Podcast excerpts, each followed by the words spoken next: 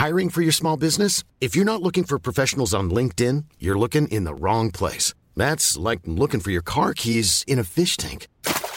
LinkedIn helps you hire professionals you can't find anywhere else, even those who aren't actively searching for a new job but might be open to the perfect role. In a given month, over 70% of LinkedIn users don't even visit other leading job sites. So start looking in the right place. With LinkedIn, you can hire professionals like a professional. Post your free job on linkedin.com/people slash people today. Les amis, bienvenue, j'espère que vous allez tous très bien et très content de vous retrouver pour cette nouvelle vidéo. Nouvel éclairage aujourd'hui, l'Inter qui s'impose contre le Barça à Giuseppe Meazza, c'est le match qui vient de s'achever. Je vous ai préparé quelques images comme d'habitude pour analyser le jeu, c'est ce qu'on va faire pendant la majeure partie de la vidéo. À la fin, je voudrais quand même parler d'arbitrage, parce que est-ce que le Barça a été volé? On peut se poser la question, il y a vraiment une situation très litigieuse à la fin, dans l'ensemble le match a été arbitré de manière assez particulière. On se posera la question et on se demandera aussi si le Barça court pas le risque d'être éliminé dès les phases de groupe comme l'année dernière. Est-ce que le Barça va jouer l'Europa League cette saison? Euh, Ouais, il y a beaucoup de choses à dire, mais déjà sur le terrain, parce que franchement, ce qu'a proposé l'Inter pour ce qui pouvait être la dernière de Simone Inzaghi, il y avait des rumeurs qui couraient selon lesquelles il risquait de perdre son poste en cas de contre-performance. Franchement, le plan de l'Inter, hyper bien exécuté. Déjà, c'était ce 5-3-2 qui était le même système avec ballon. Donc Zeko, Joaquin, euh, Lotaro Martinez pardon, et Joaquin Correa. Zeko est entré en cours de match. La ligne de 3, Chalanoglu, Barella. Et du coup, cette ligne de 5 derrière. Euh, L'idée pour l'Inter, c'était d'excentrer au maximum, de laisser très peu d'espace à l'intérieur du jeu. Le Barça a rencontré beaucoup, beaucoup de difficultés pour combiner à l'intérieur du jeu. On voit ici quasiment personne, personne dans cette zone. Les deux milieux créatifs du Barça, Busquets, Pedri, ici on voit Gavi qui est plus haut là, dans un, triangle qui n'est pas forcément le triangle qu'on attend du Barça. Bah, Busquets et Pedri, un peu bloqués par cette première ligne, Joaquin Lotaro. Grosso modo, ça a très très bien travaillé avec un bloc un peu comme ça en, en pyramide, en entonnoir, pour pousser le Barça à faire glisser sur les côtés, à jouer excentré. C'est ce qui a été fait. À la mi-temps, j'ai tweeté si le Barça veut se sortir de ce match, il faut soit trouver plus de choses dans l'interligne, parce qu'il n'y en avait pas assez, soit il faut que Dembélé soit plus en réussite, plus juste techniquement. Parce que du coup, Dembélé a touché un nombre de ballons énorme. Énorme. Et il était la seule courroie, la seule capacité, le seul truc qui pouvait permettre au Barça de faire des différences. On le voit ici, ça c'est la situation, ok, t'as excentré, t'as cherché Dembélé. Le problème c'est que Dembélé, techniquement, il a beaucoup tenté, mais il a vraiment pas beaucoup réussi. Ça c'est une de ses passes par exemple, pour le coup même pas vraiment sur une attaque placée, sur une des rares transitions offensives du Barça, coupé ici je crois par Chalanoglu c'est arrivé à de multiples reprises que le bon choix soit pas fait ou alors un peu trop tard. Comme ici, il faut déjà la mettre. Pour moi, il faut déjà être en train de déclencher la passe à destination de Rafinha. On voit la défense de l'Inter qui est en train de courir vers son but. Là, il y aurait eu de l'espace. En plus, on sait, Rafinha, c'est un, un, vrai sniper. Il peut déclencher depuis cette zone. Un contrôle, une frappe. Il peut aller chercher le petit filet. Mais la passe arrive beaucoup trop tard. On le voit ici, elle est donnée finalement là. Skriniar a eu le temps de se retourner. Il a eu le temps d'être maintenant 2-3 quarts et de pouvoir sortir sur Rafinha, ce qui fait que quand la passe est donnée, il n'y a plus vraiment d'espace à exploiter. Et ça, ça a été un des problèmes de d'Ousmane Dembélé sur cette première mi-temps. Ce que l'Inter a bien fait donc, c'est cette défense, c'est ce 5-3-2 qui laissait très peu d'espace à l'intérieur, qui forçait à jouer côté, et du coup sur les côtés ça n'a pas trop marché pour, ce Barça de Dembélé. Ce que l'Inter a bien fait aussi, c'est se sortir de la pression, une pression barcelonaise qui n'était pas assez bonne sur les côtés. Je m'explique, on voit ici sur une phase de relance d'André Onana, on voit de la présence axiale en 1 contre 1, ok, pour rendre la progression difficile. Onana écarte ici sur Darmian, Normalement, ça c'est le pressing trap classique, le piège de pressing classique. Tu pousses l'adversaire à écarter pour ensuite sortir à la chasse sur lui et le coincer le long de la ligne de touche. Pep Guardiola dit le meilleur défenseur de tous, c'est la ligne de touche. Et c'est vrai que là, si tu réussis à sortir pas à contre-temps comme le fait Marcos Alonso, mais dans le bon timing, c'est très difficile pour Darmian qui du coup peut pas avancer, peut-être doit jouer en retrait, tu fais grimper ton bloc, tu mets ton adversaire dans une grande difficulté. Le problème, c'est que ici, Marcos Alonso, il sort beaucoup trop tard. Il sort trop tard, ce qui fait que Darmian peut déclencher un contrôle orienté ici. Et on voit Marcos Alonso, il se fait planter là, il, il les appuie plantés dans le sol à cause de ce contrôle orienté. Il a déjà, il arrive beaucoup trop tard. Il est déjà perdu sur cette action. Et du coup, l'Inter peut progresser. Ça, avec du jeu, c'est un peu ironique parce que c'est classique barcelonais. C'est le jeu en triangle, troisième homme, comme ça. Un gars que tu trouves, en l'occurrence Lautaro Martinez, dos au jeu, qui remise sur un gars qui est face au jeu. Ce sera plutôt Chalanoglu ici, pas Barella. Chalanoglu qui est trouvé là et qui peut envoyer cette passe de quarterback, ce que l'Inter a très bien fait. Ça, c'est même pas l'action du but, c'est son action la plus dangereuse avant le but. Chalanoglu en quarterback, boum, qui envoie de l'autre côté pour Di Marco qui joue ici, je pense sur Barella. Non, peut-être pas sur Barella, mais centre qui est mis. Hop, et c'est dégagé de justesse par Pedri. Situation très dangereuse pour l'Inter, ça plus dangereuse. Et ça va être exactement la même chose, quasiment, sur le but. Sur le seul but du match, juste avant la mi-temps, on le voit ici, c'est un peu la même chose. Le Barça qui est en pression, qui est en individuel, Dembélé qui sort sur le porteur, en l'occurrence Bastoni. Hop, ballon qui est mis à destination de Lotaro Martinez, qui se retourne en troisième homme. Sergi Roberto, là le problème c'est qu'il est sorti, mais il a un peu deux gars à couvrir. Il a à la fois Lotaro Martinez qui est venu décrocher, et il a le latéral, le piston d'en face, Di Marco. Donc même s'il est peut-être dans le bon timing, il en a deux à couvrir. La remise sur Di Marco peut être faite. Di Marco a le temps d'ajuster, comme Chalanoglu tout à l'heure. Un ballon bombé, comme ça, renversé de l'autre côté, qui permet à l'Inter d'attaquer le grand espace dans le dos de cette ligne haute du Barça. L'Inter a été super efficace défensivement et a saisi ces moments-là pour faire très très mal, pour trancher dans le dos du Barça. Super bien fait. Hop, derrière, il y a une erreur défensive. Christensen qui dégage pas assez bien ce ballon aussi le fait que quand le ballon il revienne là sur Di Marco, pourquoi est-ce que tu as trois gars qui montent dessus? Tu as Sergio Roberto, mais tu as et Gavi qui font exactement la même course. Du coup, tu te retrouves, on va le voir là, avec trois gars qui sont ici sur Di Marco. Bon, c'est vrai qu'il y a le dédoublement qui doit en mobiliser un deuxième, mais pas trois. Et du coup, le décalage peut être fait sur Chalanoglu. Chalanoglu, on connaît sa frappe longue distance. Il avait menacé dès la dixième minute par une frappe que Ter Stegen avait détournée en corner. On connaît, on connaît sa frappe de l'extérieur de la surface. Il la loge petit filet. 1-0 pour l'Inter. Voilà, ça c'est la première mi-temps. Rapidement sur le jeu, il y a 2-3 trucs à dire en plus. C'est Ousmane Dembélé. J'ai pas compris pourquoi c'était lui qui était côté droit et pas Rafinha. Pourquoi est-ce que est-ce que les deux ont pas permuté? Aussi, on a vu à quel point Sergi Roberto en latéral droit bah, c'était difficile pour le Barça.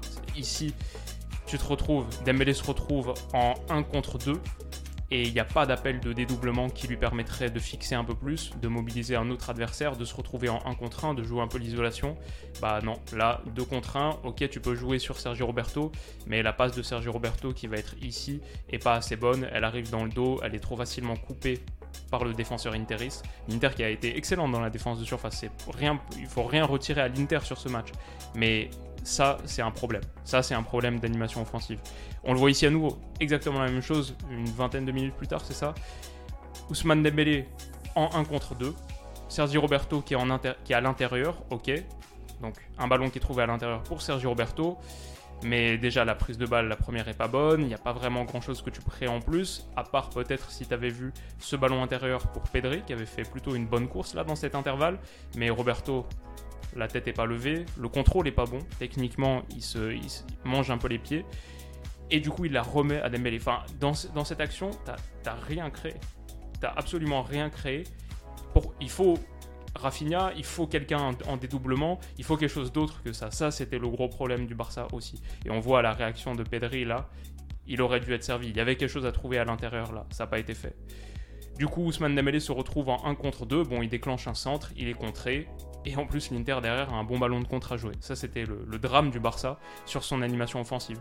Du coup, quelles sont les solutions Par exemple, pour le match retour, bah pourquoi pas permuter, pourquoi pas Dembélé de ce côté-là et Rafinha ici, ça t'offrirait plus de danger. Dembélé ambidextre, Rafinha qui sur son pied gauche peut rentrer intérieur et était je trouve plus inspiré sur ce match en plus. Ce qu'il a pu tenter, il l'a réussi. Ici par exemple, ça crée la meilleure situation du match pour le Barça. Hop, ce petit ballon qui est donné intérieur avec du dribble là, hop, 1 sur 2. Le ballon qui est donné pour Gavi, et là on a vu quand même, je trouve pour moi, une des grosses limites de Gavi. Ici, qu'est-ce qu'il doit faire pour vous? Ici, il reçoit ce ballon de Rafinha, qu'est-ce qu'il doit faire pour vous? Ah, Pour moi, c'est assez clair qu'il doit contrôler pied droit et du coup juste se mettre face au but et être dans une situation de 3 contre 2 avec Lewandowski là, Dembélé à sa gauche, deux défenseurs en face, c'est une super situation de 3 contre 2 à jouer. T'es pas obligé d'aller finir tout seul, mais ça te permet d'avancer, de fixer et ensuite faire le décalage. Que ce soit pour Dembélé ou pour Lewandowski. Peut-être même un ballon dans la profondeur pour Lewandowski. Bref, tu dois contrôler face au jeu. Et Gavi contrôle dos au jeu. Il contrôle à la cheville, euh, jambes opposées, jambes lointaines, ce qui est très bien pour faire des différences dans l'entrejeu, au milieu de terrain, mais face à la surface de réparation, c'est pas assez bon. Ça permet à l'Inter de se replacer, il perd du temps avec ça. Lewandowski, il lui tourne le dos du coup, c'est tu peux pas faire ça si tu veux attaquer la surface, et même le ballon qui sera donné à Dembélé, il est pas assez fort, il est pas assez devant lui, ça doit être là, pas là, et ça permet à l'Inter de revenir ce qui n'empêche pas Dembélé quand même de déclencher une frappe excentrée, d'aller toucher le poteau. C'est la meilleure situation du Barça, on le rappelle sur ce match. Mais ça aurait dû faire but. Et bon, peut-être que tu tiens quelque chose là avec euh, Rafinha euh, permuté. Je n'ai pas compris pourquoi les deux étaient inversés. Bref, voilà.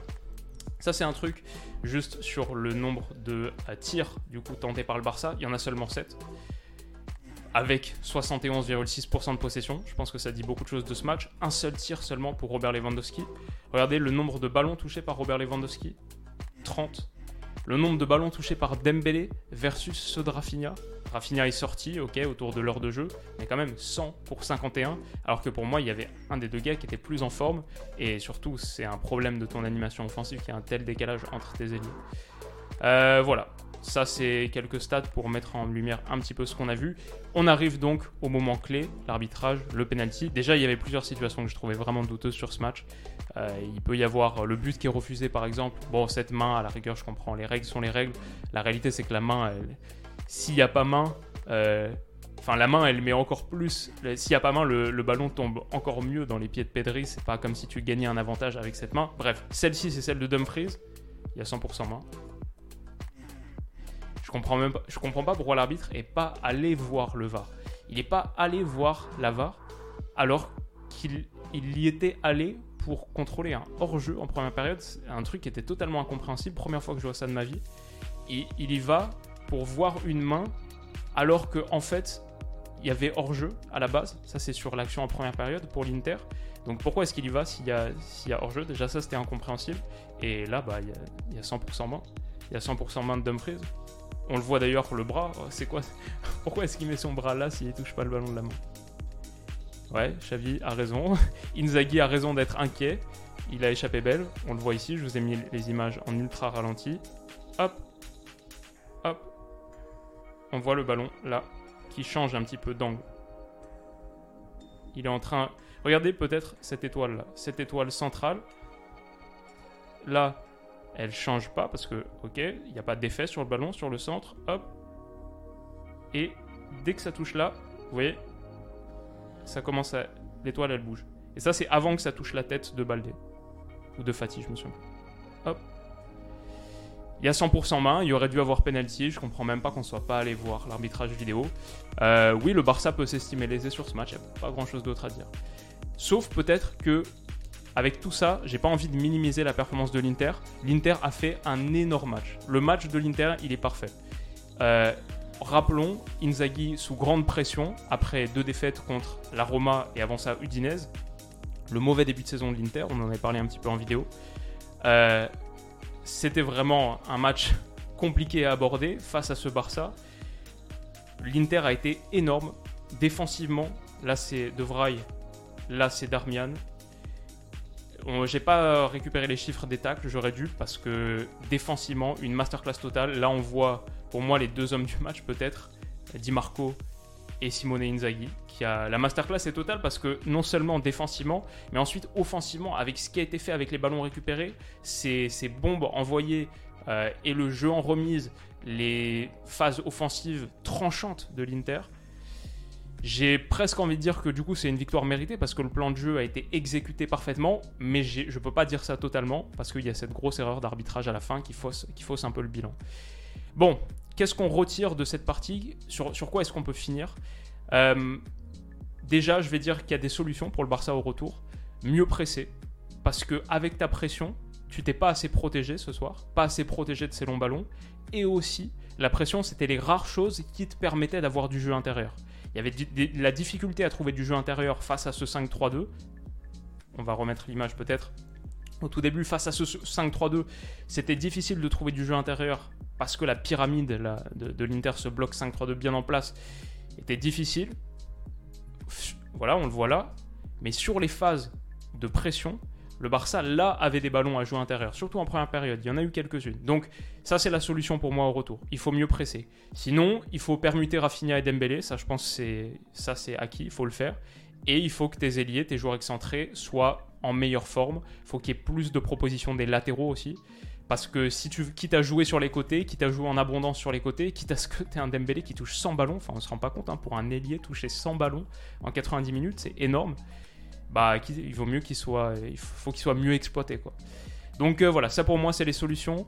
Mon avis final, c'est que je pensais voir un meilleur Barça parce que en, en preview on disait Contre le Bayern, on a vu un Barça qui a perdu, mais un Barça qui était meilleur que son adversaire. Et j'imaginais une physionomie du match un peu plus similaire, à un match avec plus d'espace, où ce Barça hybride, qui est un petit peu moins fort en possession que le Barça classique, que le grand Barça, mais qui a plus de choses et plus d'armes niveau exploitation des grands espaces, notamment les transitions offensives. Je pensais que là, il allait trouver, ce Barça allait trouver une physionomie euh, confortable, qui lui permette d'exprimer ça. Euh, non, l'Inter a, été très, a été très bien euh, aligné, très dense. Euh, dur de trouver des, espaces en son sein. Donc, euh, bon, difficile. Maintenant, il faut une victoire au Camp Nou, parce que du coup, tu cours le risque de l'élimination. L'Inter prend 3 points sur toi. Avec les changements de règles de l'UFA, le pas de but à l'extérieur, etc., n'importe quelle victoire te permettrait de revenir à égalité. Et une victoire de plus d'un but d'écart te mettrait devant l'Inter. Je suis quand même plutôt confiant pour la qualification pour le Barça, parce que c'est quand même la grande question. Est-ce que le Barça va être éliminé dès les phases de groupe? Je suis quand même plutôt confiant parce que, avec ces règles, n'importe quelle victoire d'un but te refait passer devant. Euh, sauf un 1-0 qui te met à égalité. Et là, si c'est un 1-0, en fait, n'importe quelle victoire avec un but te fait passer devant parce que ta différence de but totale, je pense, a des chances d'être meilleure à la fin. Je pense que ce Barça, déjà, la victoire 5-1 contre Pilsen, elle te donne un petit là, mais même sur le reste des matchs, notamment le second match contre Pilsen, je pense que Barça, avec son jeu, a des chances de marquer plus de buts qu'avec le jeu de l'Inter.